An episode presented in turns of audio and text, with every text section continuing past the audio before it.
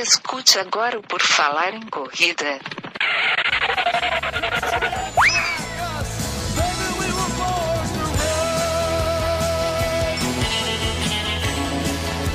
Are you ready to run?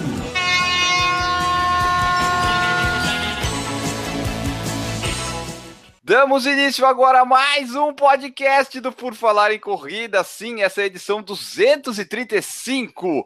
O meu nome é Enio Augusto e eu estou aqui com o Guilherme Preto. Tudo bem, Guilherme? Tudo ótimo, Enio. Vamos aí seguindo a nossa peregrinação dos podcasts de 2018 e hoje vamos falar de um assunto que acho que todo corredor está sempre antenado, né? Exatamente. E o mais antenado de todos eles está aqui com a gente, Eduardo Suzuki do Tênis Certo. Tudo bem, Eduardo? Tudo bom, Enio? Tudo bom, Guilherme? Obrigado aí pelo convite mais uma vez. Vamos falar de tênis aqui no Por Falar em Corrida.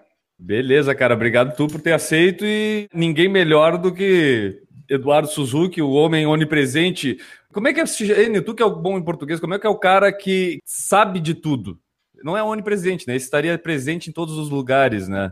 Ah, é Deus, acho. É, então Deus Eduardo Suzuki está aqui conosco hoje para falar do que ele mais gosta, pelo menos eu acho que ele gosta, porque ele bota vídeo todo dia sobre o assunto, então ele deve gostar, que se não gostasse não fazia isso.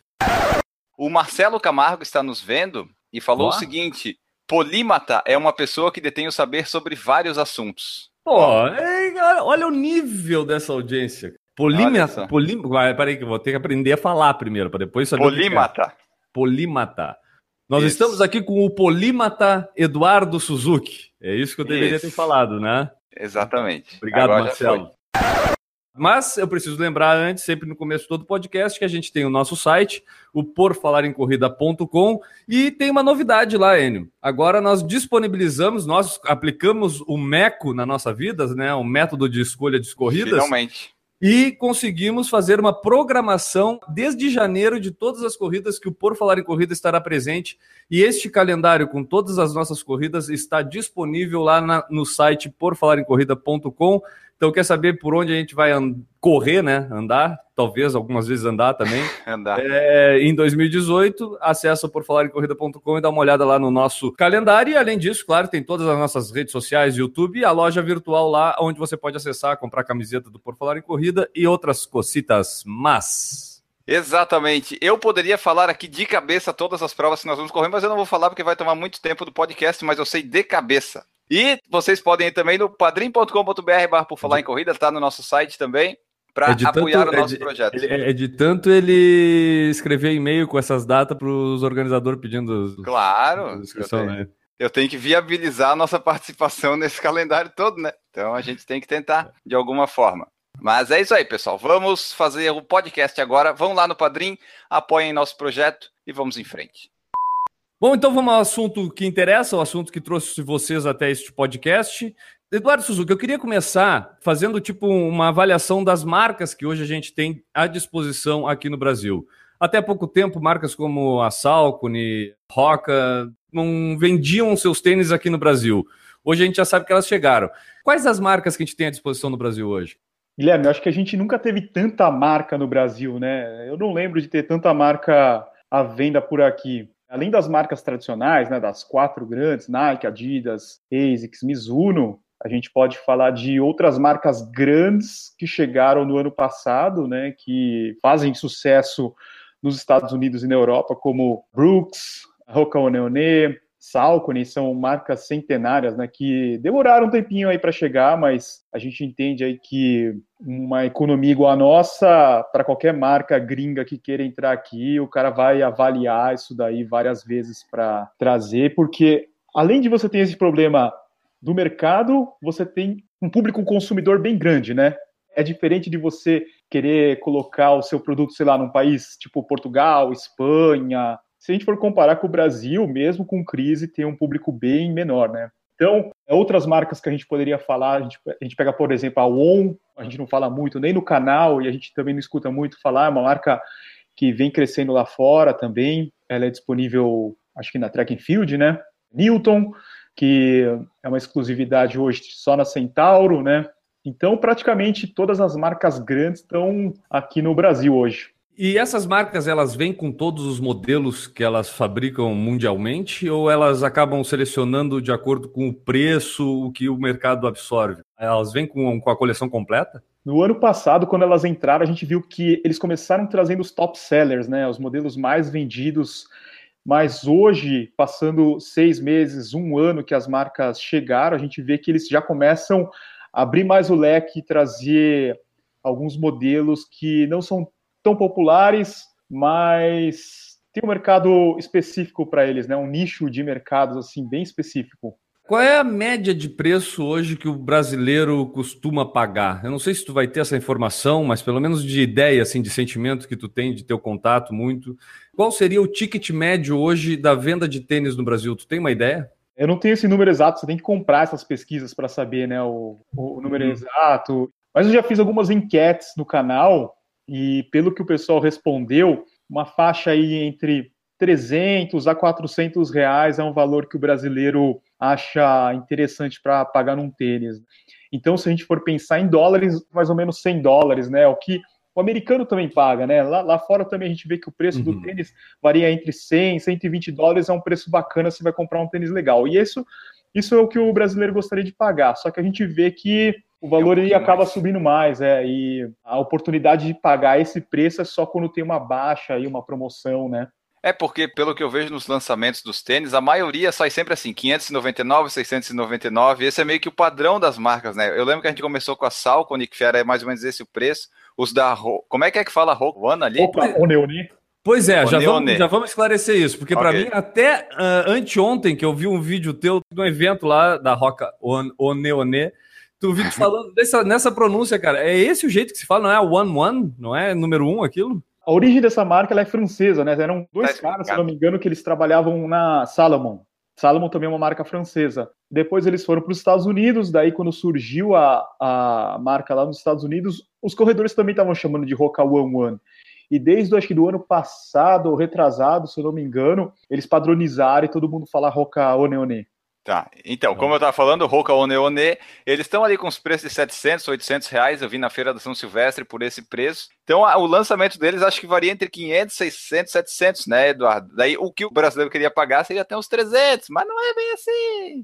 Lá fora, esses tênis também custam caro, né? Acho que um Roca lá fora custa acima de 150 dólares, né? 150 euros lá é bem acima também. Então, eu acho que a gente vai sonhar em um tênis desse aí chegar a 500 reais aqui. É difícil, eu acho. Até uns cinco anos atrás, né, quando a gente começou o podcast aqui, vamos pegar um espaço de tempo um pouco maior. Seis, então. Seis anos atrás, então. Valia a pena muito a gente comprar um tênis no exterior ia pagar muito mais barato. Por exemplo, vou pegar um, um modelo que todo mundo conhece, o Nimbus. Comprei via eBay paguei em torno de 300 reais o Nimbus 15 na época, menos do que eu pagaria aqui no Brasil.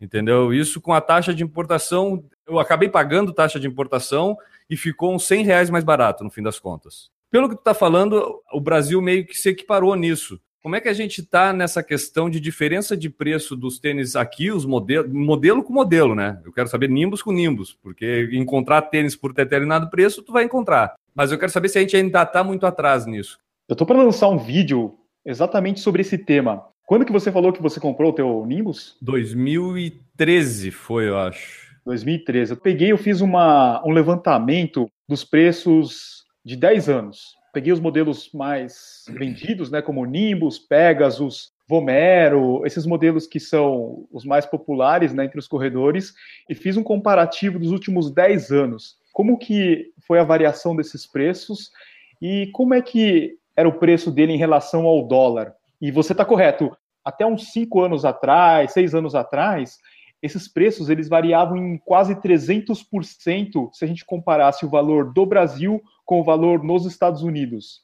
Hoje, a gente vê que o, o valor ele chega uma vez e meia, 1,8 vezes o valor que é vendido aqui. Então, ele não está muito fora do valor vendido lá fora. Daí a gente fica com aquela pergunta na cabeça: será que o lojista ele estava com uma margem muito grande ou quem que estava ganhando essa diferença tão grande, né? Se os impostos eram altos há 10 anos atrás, eu não acho que o imposto era mais baixo do que hoje. A gente sabe que o imposto sempre foi alto por aqui, né? Eu não sei se era a margem do lojista que estava muito alta e agora ele foi obrigado a diminuir para vender os tênis, né? Mas a gente vê que hoje está praticamente. Hoje, se a gente for considerar, é a menor diferença entre o valor lá fora e aqui dentro. É, cara, eu quando fui na, na meia de Nova York, lá eu, eu acabei comprando três tênis e dava o preço de um tênis aqui no Brasil, os três tênis que eu comprei lá. Era muita diferença que tinha. E hoje em dia, pelo que está dando de noção, e até eu tenho pesquisado algumas coisas até na Europa lá, e, e não dá muita diferença. Não vale a pena, sabe? Ah, e uma coisa importante para falar que a gente sempre está comparando o valor cheio do produto, né? Se a gente for falar em promoção, você pega nos Estados Unidos, a promoção que eles fazem é para queimar mesmo, né? O cara vai uhum. lá, ele vende lá um Salcone por 40 dólares, né? Então, a gente não está falando desses, desses valores, a gente está falando claro. de preço cheio, 120 dólares lá, aqui um tênis 400, 500 reais. Preço de prateleira da loja, tá ali Isso. na prateleira para aquele preço, né? Eduardo, e daí a gente quer saber assim, quando é que os tênis eles costumam ser lançados? Seja aqui no Brasil e lá fora, dá para fazer um comparativo, tipo, quando é que é a data que as marcas preferem lançar? É começo do ano, é meio do ano, como é que funciona? Eu acho que isso daí varia de marca para marca, né? Tem marca que elas preferem aguardar uma prova bem grande, assim, uma, uma major, tipo Nova York, para fazer ah. um super lançamento, né? E daí outras marcas elas trabalham mais com a estação. A gente vê que a Nike ela trabalha assim com quatro lançamentos por ano. É uma coisa assim muito louca a Nike. Parece que a Nike todo dia tem lançamento. Quem acompanha outros esportes tipo basquete, futebol, vai ver que a Nike lança pô produto todos os dias. Além disso, a Nike ela trabalha com variação assim de estações vai começar o inverno lá nos Estados Unidos, os caras mudam a cor, mudam o tipo de material, faz com material refletivo, os caras é. variam demais, né? Então varia de marca para marca, ele não tem assim uma. Mas é certo que lançamento todo ano a marca vai fazer pelo menos um, né? Ah, certeza, com certeza. A não ser a Adidas, né? Que ela tem uma, uma política meio diferente, assim, de manter o modelo por mais tempo, né? Você pega, por exemplo, um Adios, ele fica três anos um Ultra Boost está desde o começo praticamente igual, né? Então é mais ou menos aquela ideia meio iPhone, né? Você vê que o iPhone todo ano praticamente é igual, muda uma uhum. outra coisa, só que tem lá os seus compradores fiéis, né? É tipo o time que está ganhando não se mexe. É, mas até, mas eu não sei até que ponto isso é interessante, né? Porque tudo bem, o Adios ele vai continuar ele vai continuar um tênis valorizado porque desde o princípio é parecido, só que ao mesmo tempo as pessoas querem coisa nova e vai ficar esperando a próxima coleção só daqui quatro anos. Não sei se é a melhor estratégia, né? Essa pergunta até ela vem junto com uma teoria que a gente tem, a gente já falou disso aqui, eu e o N, até a gente costuma usar esse artifício para comprar nossos tênis, que é comprar tênis da coleção passada porque normalmente acabam. Não é que o preço diminui muito, mas tu encontra mais promoções de tênis da coleção passada do que da coleção atual da, das marcas. A minha dúvida é até que ponto isso está deixando de ser vantajoso realmente, entendeu? Porque eu tenho visto que as diferenças às vezes não têm dado tão grande. E aí não sei se a tecnologia realmente vai fazer diferença ou não.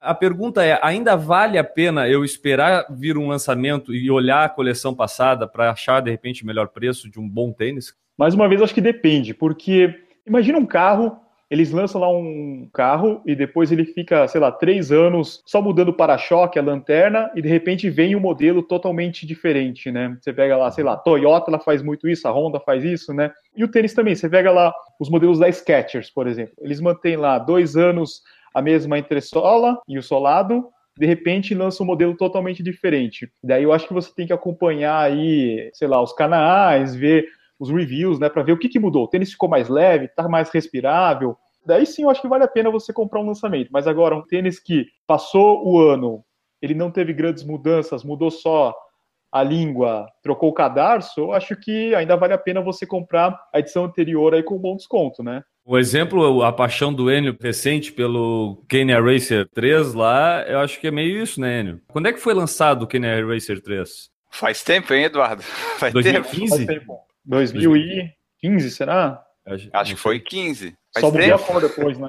É, agora tem o, o com o Knit, né? Agora a nova, nova versão. Mas ainda é basicamente o mesmo tênis, né? É, mudou a, a lataria só.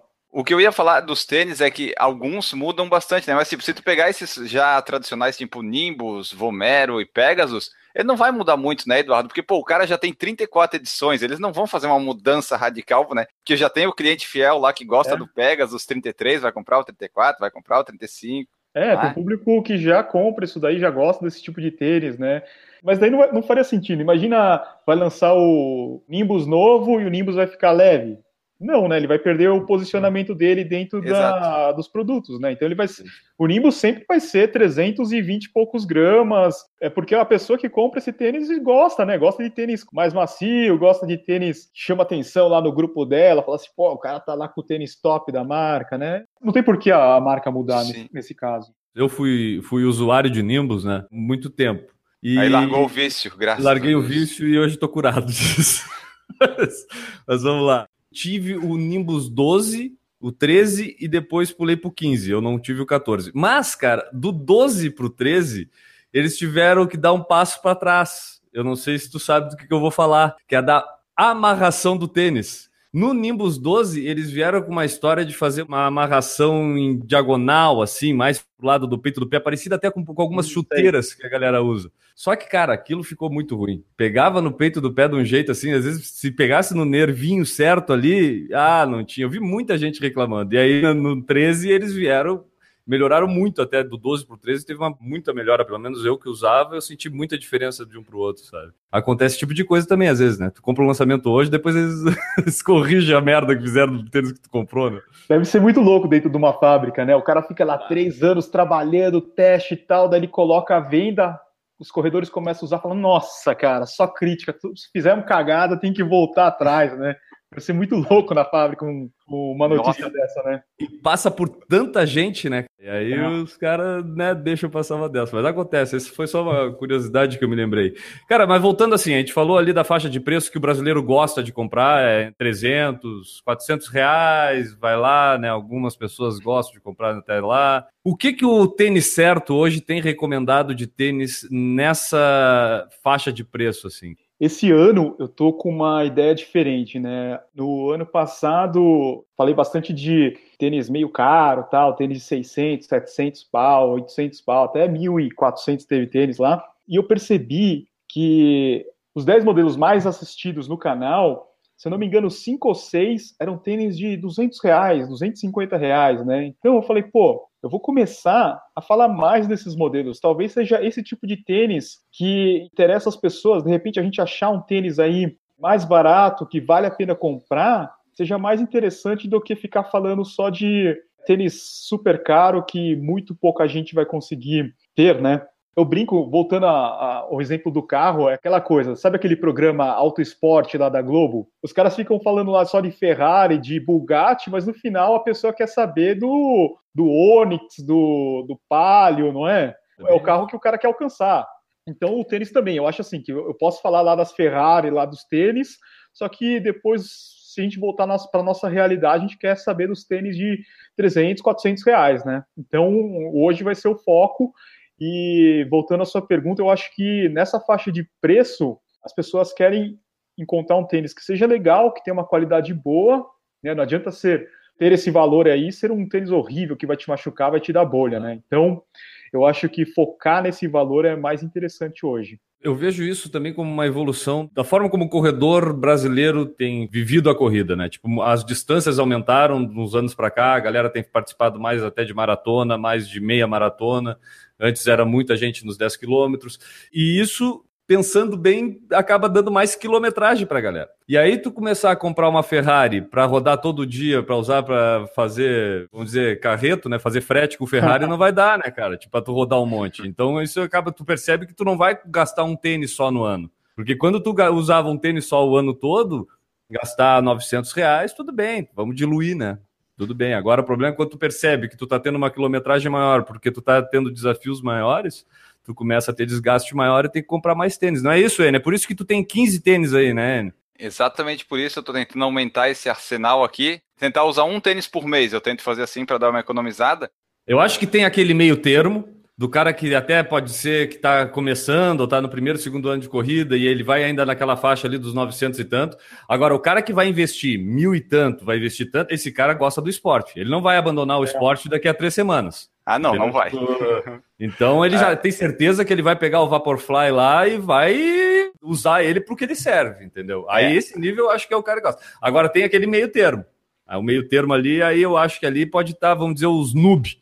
Os noob da corrida, de repente, estão ali, é, entendeu? Assim, ó, até se você está iniciando na corrida e está ouvindo esse podcast, compra os tênis que o Eduardo falou de 200, 250. Nunca comece por um tênis caro, faça-me o favor. Inclusive, vai lá no Tênis Certo, dá uma olhada nos reviews que o Eduardo faz e já sabe o que é melhor para ti ou não, não é, Eduardo? Certeza. Vai ter tênis para todo mundo lá, de todos os valores. Já fiz vídeo de tênis de 70 reais, se não me engano. Tem que ser tem, bem democrático. Tem lá no Tênis Certo? Reviews, não sei. Eu tenho em vídeos, eu acho que tem mais de 450. Opa, tá bom. Tem bastante informação sobre tênis lá. Dá para aprender alguma coisa, ele. Dá, aquilo ali. Eu vejo alguns vídeos para eu ver para onde é que é o cabedal. Onde é que é o cabedal? Onde é que fica a entressola? Agora eu já sei, já posso fazer meus reviews. Temos dois tênis só para fazer review, né? Então temos que melhorar ainda. Que tênis você tá usando, Enio? Depende.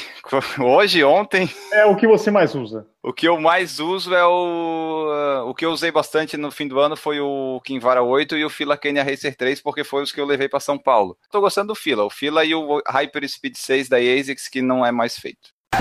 Ah, olha só, não sei se tu notou, o Eduardo Suzuki falou um depende, e o Marcelo Camargo falou ali, ó, ó o Eduardo Suzuki falou que o depende serve Discípulos, também. Discípulos de Marcelo Camargo, é isso aí.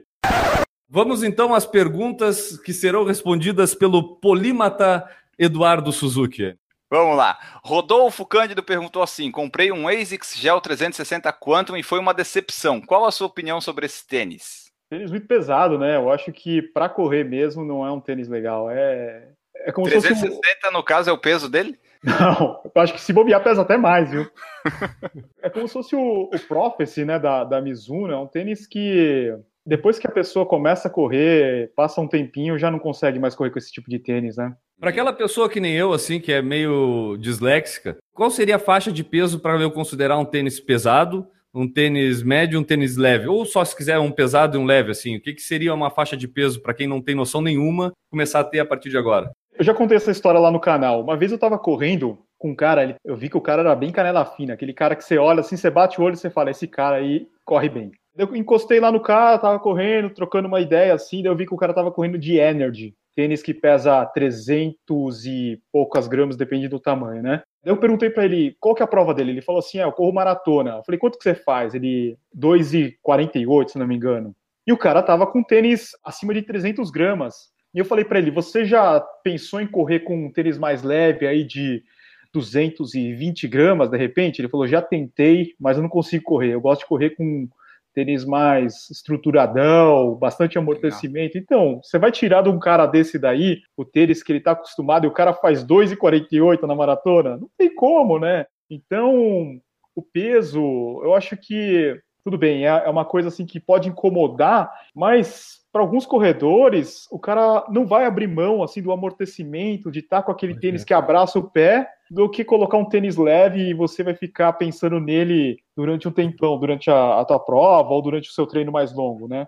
Tá, mas vamos lá. Qual é o tênis mais pesado hoje, pelo menos que tu tenha conhecimento e que tu lembre do número aí, e qual é o mais leve? Não precisa, nem dizer, não precisa nem dizer o nome. De repente, qual é o peso do tênis mais pesado que tu já avaliou, que tu te lembra aí, e qual o mais leve? O mais leve deve ser o, o Mizuno Universe, que não vende mais. Eu acho que foi o mais leve que eu já pesei. Eu já peguei o, Piranha na mão, né? O, o ASICS Piranha também é muito Piranha leve. Levinho. Só que eu não lembro agora o peso dele. Mas eu acho que o Universe ainda é mais leve. Quanto que é o Universe? Ah, deve ser uns 120, não é? Alguma coisa assim. É muito leve. Tá. E o, e o mais pesado, tu falou? Acho que uns 360 e pouco, 370. 360. Então é isso aí, a galera tem uma noção. Se chegar, se tiver chegando perto dos 360, tá comprando um tênis mais pesado. Se tiver abaixo dos 200, aí é um tênis bem leve, né?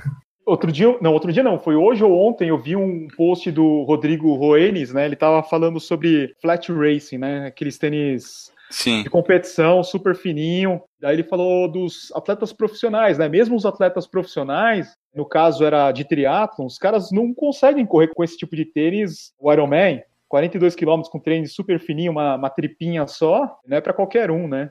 Vai muito do cara se adaptar a esse tipo de tênis. O que prova que o tênis não é tão importante assim para os caras que correm rápido, né? Porque o cara corre rápido, ele vai correr com tênis de 300 com tênis de 100. O tênis não importa tanto assim para os caras que são rápidos lá na frente. Você acha que o Keep hoje, se a Nike fala assim, agora você vai ter que usar esse tênis aqui, ele tem 280, ele, ele vai falar, vai. não, eu não vou. É, lógico que ele vai. Vamos lá, aqui mais perguntas. Se a Nike pedir para ele correr de saia, ele corre de saia, cara, não tem problema nenhum. Corre. Correu até com o tênis com a palmilha saindo, né? Pois é, então. é verdade. O Jonathan Davi perguntou se existe tênis nacional bom além do Fila Kenya Racer 3. Tênis nacional bom. Hoje eu treinei com o KT1. Eu acho legal o tênis, só que como é a primeira edição, acho que eles precisam melhorar um pouquinho. É meio é... pesado, não é esse? Ele é um pouquinho pesado, ele tá com 300 e pouco, acho 310, né? Então eles precisam melhorar, deixar o tênis um pouco mais leve. E eu achei a forma um pouco diferente, eles dão uma estreitada muito grande no, nos dedos, né? Mas espero que melhorem aí. Outro tênis nacional, Olímpicos, estou fazendo bastante vídeo agora de Olímpicos. Tem alguns modelos que são interessantes, assim, lógico, você está pegando um tênis aí que custa 150 reais, você vai esperar um tênis de 150 reais, você não vai esperar uma, uma super máquina, né? Mas é interessante, por exemplo, tem o Olímpicos Challenger, é um tênis legal, assim, o cabedal ele não é aquela coisa macia, aveludada, mas dá para correr, eu acho que dá para treinar, já fiz alguns treinos aí de 15 km com ele, dá para correr. É um bom tênis de entrada, né? Sim. É. O Juliano Colodetti perguntou assim: tu conhece algum site para escambo de tênis? Ele comprou um que não se adaptou e gostaria de trocar com alguém. No WhatsApp. É, fala aí no seu grupo, ou sei lá, entra num grupo de Facebook, de repente. Onde eu vejo isso funcionar legal, geralmente é dentro das assessorias, entendeu? Tipo, é, geralmente dá, rola um assunto mais de troca, assim, pelo menos na, na Time, lá na nossa. Seguido, o pessoal do Triathlon até faz mais isso. O Renato Ramos perguntou o que, que tu acha do Triumph ISO 3. Eu ainda não corri com esse tênis aí, ele é um tênis com máximo amortecimento, né, da Salcone. Deve ser bem confortável naquele estilão Vomero, Nimbus, né? Outra marca que eu tenho visto com preços baixos, assim, eu queria saber mais ou menos se vale a pena, se tem alguma opção boa, é a Under Armour. Eu vejo algumas promoções dela. Vale a pena? Pô, tem uns tênis bem bonitos, né, da Under Armour, assim, eles estão um estilo ah, mais... falou bonito, eu quero saber se são bons. Calma, eu vou chegar lá, eu vou chegar lá. Eu acho assim que tem gente que gosta, não é o meu caso, eu acho que eles usam o mesmo formato para todos os... a mesma silhueta para todos os modelos. Entendi. Eu acho que aquele, o copo, né, a parte de trás ali do calcanhar no contraforte, para mim incomoda. Eu acho que tinha que ter um pouquinho de acolchoado para ficar mais confortável. Dois modelos que eu acho legal, que é o Bandit, que ele é pisada neutra, ele pesa acho que 250 mais ou menos, e outro é o tênis de competição deles que é o Sling Ride. Esses são os dois modelos que eu gosto. Agora, os modelos intermediários dele, com mais amortecimento, tipo o Gemini ou qual mais? O Apollo, esses tênis eu não gosto muito. Agora, modelo de entrada, eu ainda não tive oportunidade de testar eles. Eu acho que deve ter coisa interessante aí, se a gente pensar por 200 reais, se a gente for comparar com a concorrência, eu acho que vale a pena dar uma olhada. Qual que é o de competitividade que tu falou o nome? Eu falei Slingshot ou Sling Ride? É Slingshot, o modelo que eu queria falar. O Guilherme Larrode falou assim: ó, ele tá com uma viagem marcada para os Estados Unidos e quer saber qual marca que tu recomendaria ele experimentar lá fora que não tem aqui no Brasil. Eu ele falou que estava pensando na Altra, pelo Drop Zero. Eu gostaria de experimentar um Altra, que ele tem a forma bem larga, tem vários modelos, assim, modelo com perfil de entressola mais alto. Eu experimentaria a Altra, deixa eu pensar em algum outro modelo. A On Running é uma marca suíça. Eu também tenho curiosidade, é um tênis que eu nunca tive dessa marca. Se ele encontrar lá fora, é interessante também. O César Brum perguntou assim: Edu, o que me diz do Salcone Hurricane? É a mesma coisa. É a mesma coisa lá do Triumph. Eu não tenho esse tênis ainda, mas é modelo aí para quem gosta de bastante amortecimento. Ele faz um estrago no seu pé. Ele tá falando aqui que pesa 90 quilos, né? Ele corre de Adidas Sequence, é. Ah, de repente pode ser útil, né? Pode ser uma opção aí para ele, se ele quiser experimentar Salcone, ou se ele quiser um modelo mais equivalente ao Sequence, seria talvez o Guide, Salcone Guide 10. O Miguel Castro fez uma pergunta aqui, Edu, New Balance 1070 V7 ou Glycerin 15? E daí, antes de tu responder isso, eu só queria saber se tu sabe todos os nomes dos tênis da New Balance, porque é muito númerozinho. Nem todos os tênis agora tem número, né? Eles estão mudando. É, agora a maioria é, a é, nome, né?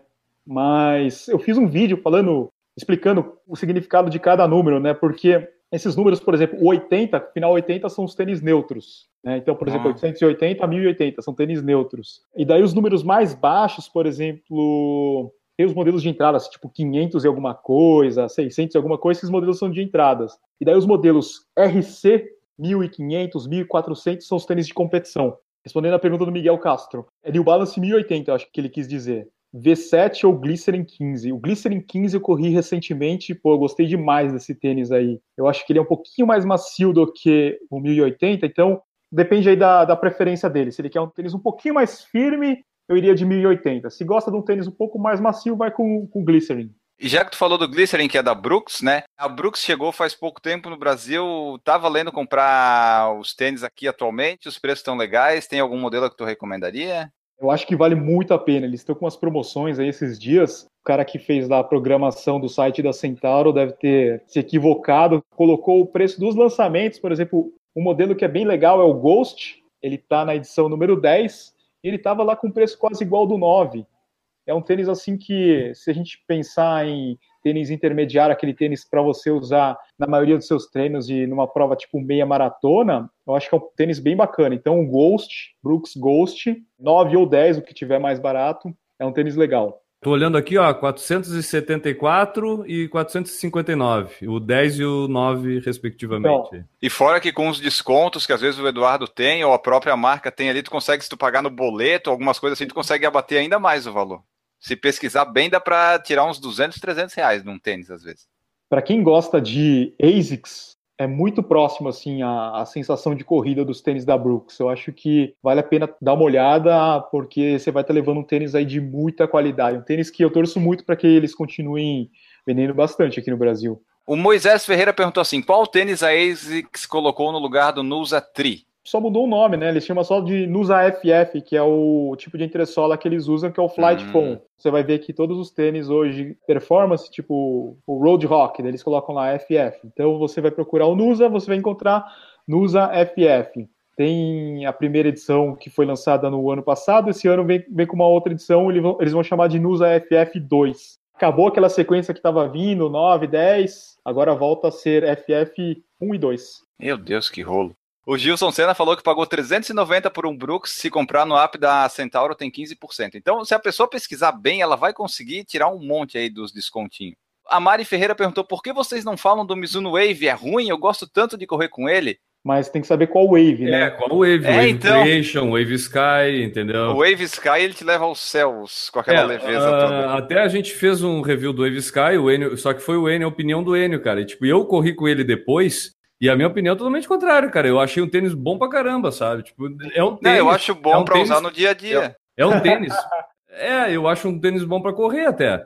É um eu tênis também. pesado, é um tênis pesado. Agora, cara, é confortável. É, é como o Edu falou, é. quem quer conforto com o pé, quem quer correr sem sentir o que tá no pé, é um baita tênis o Wave Sky. É, ele ficou em primeiro no, né? na minha escolha dos melhores do ano. O melhor tênis de amortecimento para mim foi o, Wave Sky. É aquele tênis que, cara, você não vai sentir uma costurinha, não vai sentir nada. É, Verdade. muito bom mesmo. Confortável e ele é ele é, isso no vídeo eu falei até, né? É o amortecimento se a pessoa busca isso. Mas por outro é lado, eu concordo com o Enio que se você for fazer o seu longão lá de cima de 15 quilômetros, você vai sentir que o tênis é pesadão mesmo, né? Mas aí é casar o perfil do corredor com o tênis que ele tá usando exato, também, né?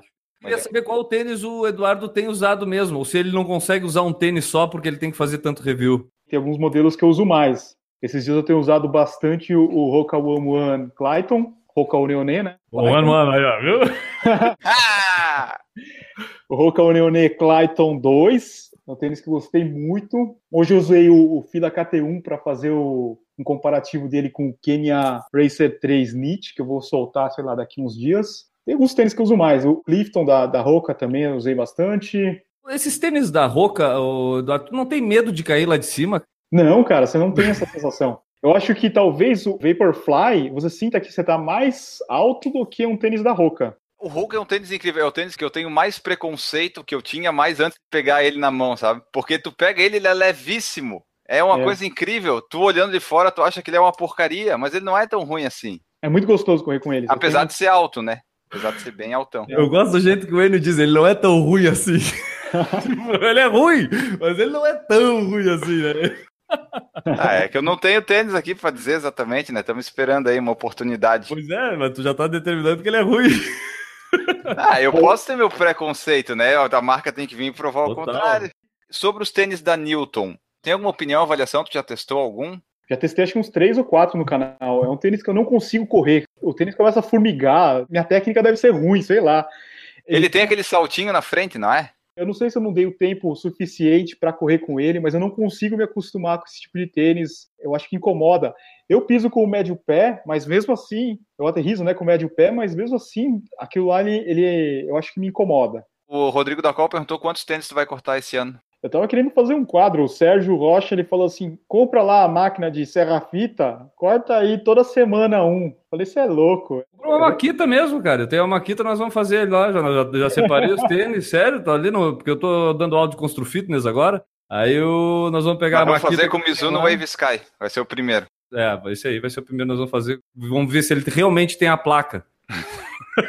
nós vamos cortar ele para ver se ele tem placa. Né? Vaporfly 4%. Isso, Aí. isso. Tu vai emprestar o teu e a gente faz aqui, sem problema nenhum. Manda. Tu entra com tênis, eu entro com a Maquita, sem problema. Fechado. Mas vamos conseguir o patrocínio da Maquita, né? Porque da Nike a gente não vai conseguir. É, tem que ser. Da Nike nunca mais. Esse pessoal todo que tá cheio de dúvida, é tênis certo, arroba o quê, Eduardo Suzuki, para tirar dúvida de tênis? Ah, manda no, no Twitter e no Facebook. Eu tô com um quadro novo que o cara me manda mensagem pro WhatsApp. Eu inventei essa loucura eu tive que tirar o som, porque senão acabava com o som e o, a vibração do celular, porque senão tava acabando com a minha bateria, assim, tipo, um monte de mensagem de gente mandando. Só que eu coloquei um critério que tem que ser de áudio ou vídeo, né? Porque senão a pessoa manda muito texto, daí eu tenho que responder pro cara, não funciona. Então, um quadro novo, a pessoa me manda um áudio ou um vídeo de 30 segundos a um minuto e eu respondo no vídeo. inclusive, é o vídeo de hoje fazendo o jabá do canal o número do WhatsApp o pessoal pega no YouTube ou tem no site do Tênis Certo? Tem no YouTube. Eu tem não sei YouTube. nem de cabeça o número. Putz. Não, não precisa. O pessoal vai lá procurar agora, senão o pessoal vai bater o carro. O pessoal escuta muito podcast no carro. Aí o cara vai querer anotar dirigindo. Aí a culpa vai ser nossa. Então agora o cara, depois de chegar em casa, vai no YouTube, pega o número do WhatsApp e manda todas as dúvidas em áudio pro Eduardo. Pode ser em áudio, mas ele não disse quantos áudios você pode mandar. Você pode mandar em torno de uns 50 áudios para ele, né? Mais ou menos. É o tipo problema é dele. Que o Enio gosta. O Enio adora escutar áudio no WhatsApp. Não tem ideia. Pra tu ter ideia, ele gosta tanto, ele gosta tanto de receber áudio no WhatsApp, que eu, quando mando áudio no WhatsApp pro Enio, eu já peço desculpa no início. Desculpa por estar tá te mandando áudio, Enio, mas. É, tu é uma das duas, três pessoas que eu ouço áudio quando mandam sempre. De outras pessoas, daí passa, aí vai passando. Bom, pessoal, essa foi a nossa conversa com o Eduardo Suzuki. Se vocês tiverem mais algumas dúvidas, alguma coisa, vocês comentem no post da edição, manda mensagem para a gente ou para Eduardo. No decorrer do ano, a gente pode fazer mais edições sobre tênis, sempre tem dúvidas surgindo. Então, eu queria agradecer aqui o Eduardo Suzuki pela presença aqui, Eduardo. Muito obrigado. E daí tu diz aí uma mensagem final, deixa os teus contatos para o pessoal. Valeu, Enio, valeu, Guilherme, muitíssimo obrigado aí pelo convite. É sempre legal aí conversar sobre tênis, quando vocês precisarem, é só chamar. Acho que essa daqui é o que? A terceira vez que eu venho aí? Ah, vigésima. Vigésima é, vez, né? É por aí. Só que teve até gente falando nos comentários do YouTube, falando que fazia tempo que a gente não falava de tênis aqui, mas é só chamar aí que eu apareço. Quem quiser saber um pouquinho mais sobre o tênis certo, é só procurar lá no YouTube, youtube.com.br tênis certo. E daí nas outras redes sociais também é só procurar arroba tênis certo, principalmente no Twitter, no Facebook e no Instagram. Valeu, Obrigado, Polímata. Vamos anotar esse nome aí. Não, já tá aqui, ó. Anotei aqui. Então, acho que eu tô falando assim porque eu lembro. Eu anotei. Obrigado, Eduardo. Obrigado aí, mesmo. Valeu cara. aí o pessoal que tá comentando aqui, ó. Tem um monte de gente. Quem quiser, se não, não deu pra gente responder aqui, comenta lá em um dos vídeos ou me manda lá numas, numa das redes sociais que eu respondo. Ele é. sempre responde, isso é verdade, pessoal. Pode mandar. Cara, esse WhatsApp aí vai, não vai parar, né? O problema é ah, teu. Foi, foi tu, que inventou. Que não fui eu que te é. liguei e disse: Ô Eduardo, por que, que tu não faz o WhatsApp? Não, foi eu tu vou, que eu vou, vou fazer um redirecionamento pro Enio. Ah, manda, ele adora Vai receber mensagem de voz, tá ferrado. Mas daí o meu tem que ser mensagem de texto, tá? Você tá louco. Falou, valeu aí. Valeu, valeu cara, Eduardo. Valeu. valeu, abraço. E só queria destacar que o Eduardo Suzuki ele veio aqui em 2015, o canal dele é um sucesso. Sérgio Rocha deu entrevista pra gente em 2014, mais de 100 mil inscritos. Corrida Perfeita veio aqui da entrevista, mais de 50 mil no YouTube. Gustavo Maia veio aqui, mais de 30 mil no YouTube. Mania de Corrida, canal Corredores já passaram dos 20 mil. Então, você dá entrevista para nós que o seu Tamo canal vai uma crescer. força pro pessoal. Exatamente. Estamos impulsionando a galera. Estamos dando a nossa ajuda. Depois eles é nos o... agradecem. É o trampolim, o trampolim pro sucesso.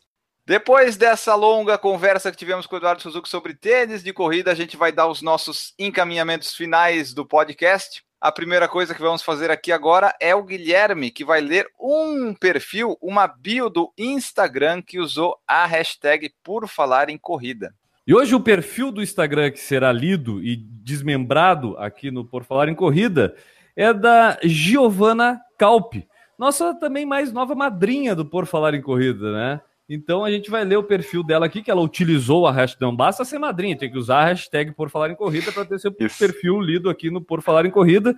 Então, arroba gigicalp.treinoonline é o perfil dela no Instagram, você pode ir lá. A Giovana Calp tem na sua bio do Instagram a seguinte descrição: livrinhos especialistas em fisiologia do exercício, um positivo na consultoria online e cursos e-mail para giovanatreinadora@gmail.com. E ela tem lá no seu Instagram o desafio Saia do Sofá. Então você pode ir lá no arroba gigicalp.treinoonline e conhecer esse desafio que ela tem, que é o desafio Saia do Sofá. E a última foto da Gigi, cara, uma foto muito bonita aqui, com passeio, com pedras, muito lindo, assim, a foto dela correndo de trás. Quem ainda não viu pode acessar lá também e ver. E ela fala o seguinte nesta última foto que ela postou aqui no Instagram: O importante é o caminho. É legal ter metas e ir em busca delas. Mas se você só pensar nisso, só será feliz quando alcançá-las e, na verdade, por poucos instantes. Porque logo depois a sensação passa e você precisa ir em busca de outros objetivos. E passa mesmo, rapidamente. Mas se você curtir o caminho, o processo, ah, aí sim, vai aproveitar, vai ser feliz no durante. A felicidade não está no fim, mas no meio. Hashtag Team Gigi Calp. Então, o pessoal que está precisando de uma treinadora, Gigi Calp é treinadora também, pode ajudar você. Entre em contato com ela no arroba gigicalp.treinoonline. Este foi o perfil desta edição do Por Falar em Corrida ainda. Que coisa mais linda! Vamos ler então aqui, depois desse perfil, algumas mensagens que nós recebemos aqui na nossa caixa de e-mail. A primeira delas é do Fabiano Damasio, lá de Criciúma, ou aqui de Criciúma, né? Santa Catarina, que fala o seguinte: Boa tarde. Descobri o PFC em pesquisas pela internet por podcast de corrida. Isso com certeza vai aparecer o nosso, né, Guilherme? Se a pessoa procurar podcast de corrida, só tem um, que é o nosso, vai Estamos cair aqui. Estamos trabalhando nisso. Nós fazemos todo o CEO do Por Falar em Corrida baseado nessa tag aí, nessas palavras-chave aí. E olha só, ele fala assim, ó, me chamou a atenção por ser de Santa Catarina. E temos ainda esse detalhe, né, coisa peculiar, que estamos fora dos grandes centros. Resido em Criciúma e costumo correr pela Avenida Centenário e Orla de Balneário Rincão e corridas na região. Tenho realizado o download de várias edições de diversos temas desde o início, pois achei muito interessante e em alguns casos acabo correndo ouvindo. Agora vou gerar intriga, risos. Vocês deveriam ter um banner ou link com o corridasbr.com.br do Newton e ele deveria ter um link fácil lá para o podcast do PFC. Eu acessava o Corridas SC semanalmente, mas não sabia que era do Newton. Por coincidência, fui ouvir um podcast e vocês comentaram sobre o site e o autor. Parabéns a todos, sou ouvinte assíduo e mais uns dois amigos também estão curtindo demais esse podcast. Muito sucesso a todos. Abraço, Fabiano Damasio de Santa Catarina, Criciúma.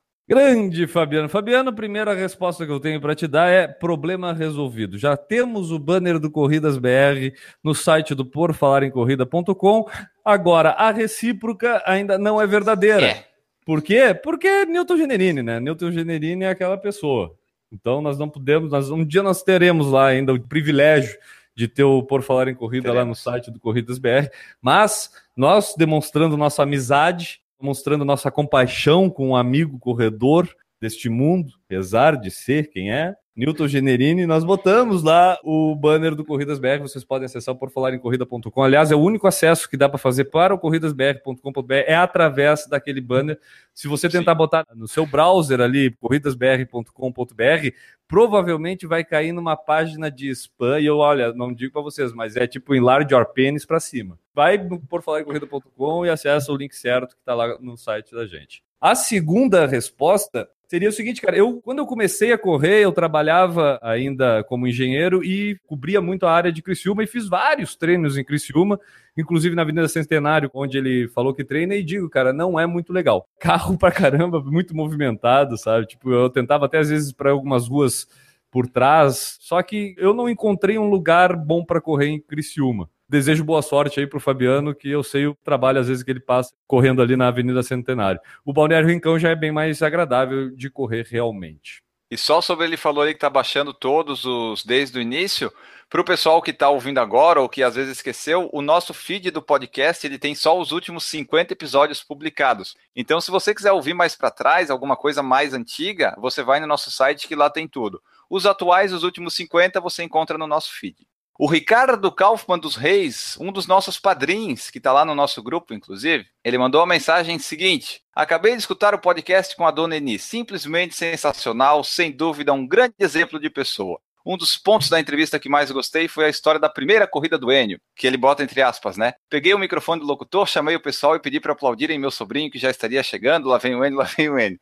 É, exatamente. E começa a tocar a música tema das vitórias do Ayrton Senna. Daí ele coloca assim: Um abraço a todos, espero encontrar os amigos do PFC em junho de 2018 no 42K Floripa. Ricardo Kaufmann dos Reis. É isso aí, cara. Dona Eni é uma personalidade do mundo das corridas aqui de Florianópolis e diria até de Santa Catarina. Recentemente ela está com um probleminha, né, Enio? Ela acabou descobrindo um câncer depois até dessa entrevista. Nessa entrevista ainda a gente não sabia disso. Mas já operou e foi tudo certo, né, Enio? Tu que é da família, acho que tem alguma informação para passar para o pessoal? Eu que sou da família e não estou no grupo da família, tenho informações Operou e tudo está correndo bem e esperamos que a recuperação continue assim. Já está operada, já está lá e esperamos que dia 1 de maio ela esteja lá apta para participar da corrida que leva o nome dela aqui em São José, Santa Catarina. É isso aí, ela vai passar por todo o processo lá pós-cirúrgico de retirada de câncer, né? Provavelmente vai fazer os tratamentos aqueles todos. Então, o pessoal que gosta da Dona Eni, vamos desejar ótimas energias e muito boa sorte para ela. Tenho certeza que com aquela positividade dela toda, isso tudo vai ser tirado de fichinha por aí. Exatamente. Assim esperamos, se vocês quiserem, entrem lá no Facebook da minha tia, mandem mensagens de apoio que ela gosta bastante. Ah, isso vai. Ah, cara, se fizerem isso, vão ganhar um, um abraço da Dona Eli. A Dona Eli vai mexer com o dela, ela vai curar esse câncer em três dias, se o pessoal fizer isso. Olá, amigos do PFC, aqui é o Danilo Confessor, mais uma vez gravando de Brasília depois de escutar o um podcast. Hoje eu vou gravar aqui um áudio sobre dois últimos episódios que eu escutei, o PFC 226 com a Daniela Santa Rosa e o 227 com a Sabine Weller. Eu acabei de escutar o da Daniela, tinha começado a escutar ele esses dias, aí eu consegui acabar só hoje. E me marcou nesse episódio a energia da, da Daniela, né? É impressionante a felicidade, a, a eletricidade com que ela fala a paixão que ela tem pelo esporte, dá vontade de sair correndo depois de escutar ela. Eu tô aqui escutando podcast, lavando louça, é uma das melhores coisas que tem para fazer enquanto a gente lava louça é escutar podcast, né? E fiquei aquela vontade de sair para treinar na rua depois de escutar a Daniela falando. Ela realmente foi empolgante aí no, no episódio. E em seguida já engatei no 227, escutando a entrevista com a Sabine Weller. Uma coisa que me marcou bastante aí nessa entrevista com ela foi a emoção com que ela faz as provas dela, né? Ela falou diversas vezes o, o, as perguntas que vocês falaram também sobre a, a, emoção que ela sentia ao terminar a prova e até durante a prova. Eu lembrei da, das minhas provas principais, aquelas estreias, né? Quando a gente faz estreia em maratona, estreia em maratona, não tem como não dar aquela suada pelos olhos, né? Um amigo meu fala que tá limpando os canais lacrimais com líquido, né? Eu lembro que no final da minha primeira maratona, primeira e única, eu tinha. A gente é muito nerd, às vezes a gente fica planejando demais prova, né? Fiz minha maratona lá em Floripa, em Floripa, em Porto Alegre, e lá onde ela fez também. E eu lembro que eu fui, eu fui pesquisar o percurso, ver vídeos de quem estava concluindo a prova. A gente viaja, começa a fazer a prova muito antes de fazê-la, né? E eu, eu acabei, é, no finalzinho da prova, a gente, eu já sabia que eu ia me emocionar, não tinha como não emocionar, mas eu já conhecia bem como é que era a chegada, que eu tinha visto alguns vídeos de pessoas que fizeram a prova. E nesse dia de finalizar a minha prova, é, nos últimos quilômetros eu encontrei um amigo que a gente largou junto, é, um amigo de Brasília que estava fazendo a prova, tentando fazer o sub 4 horas também, e ele estava muito mal, ele tinha machucado o pé, E eu falei, não, ele tava caminhando, né? E se ele continuasse caminhando do jeito que estava, faltava um quilômetro mais ou menos para acabar a prova, ele não ia conseguir concluir abaixo de quatro horas. E eu peguei ele no braço, falei, não, você vai acabar junto, a gente foi junto até o final.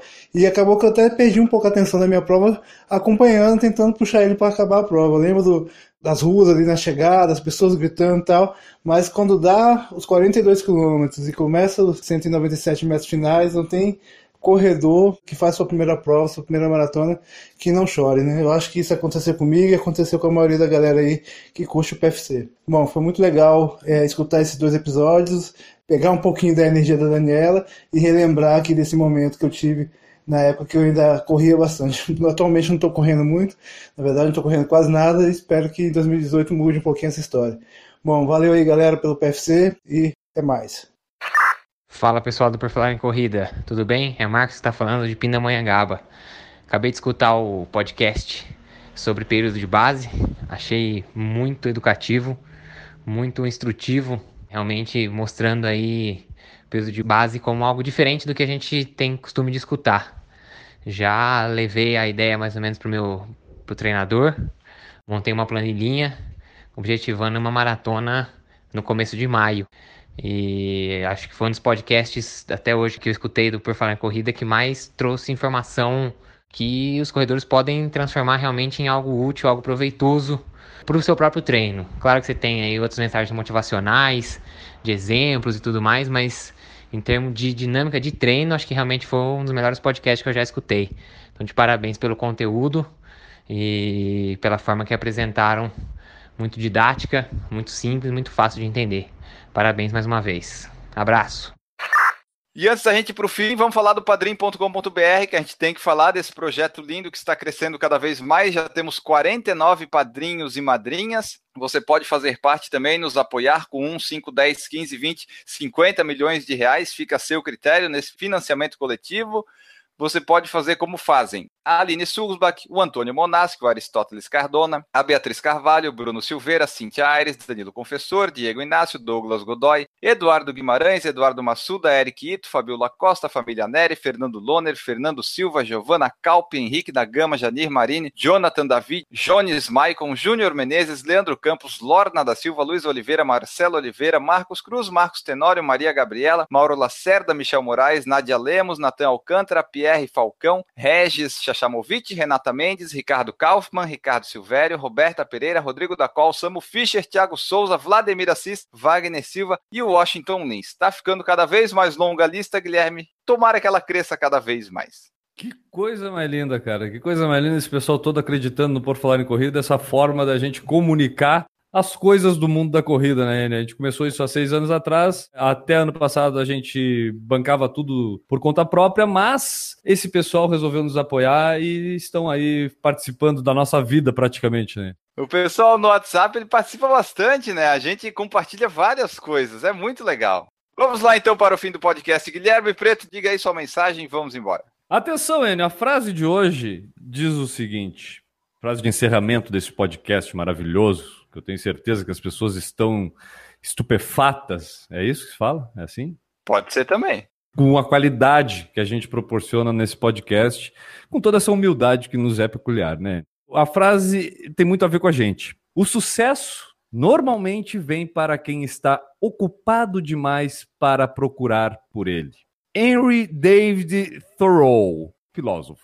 Tchau, pessoal. Que maravilha! Vamos embora, pessoal. Essa frase aí é sensacional. É com ela que encerramos o podcast. Voltamos na semana que vem. Deixem seus comentários, mandem seus e-mails, seja padrinho, escute no iTunes, faça tudo, nos faça feliz. Um grande abraço e tchau!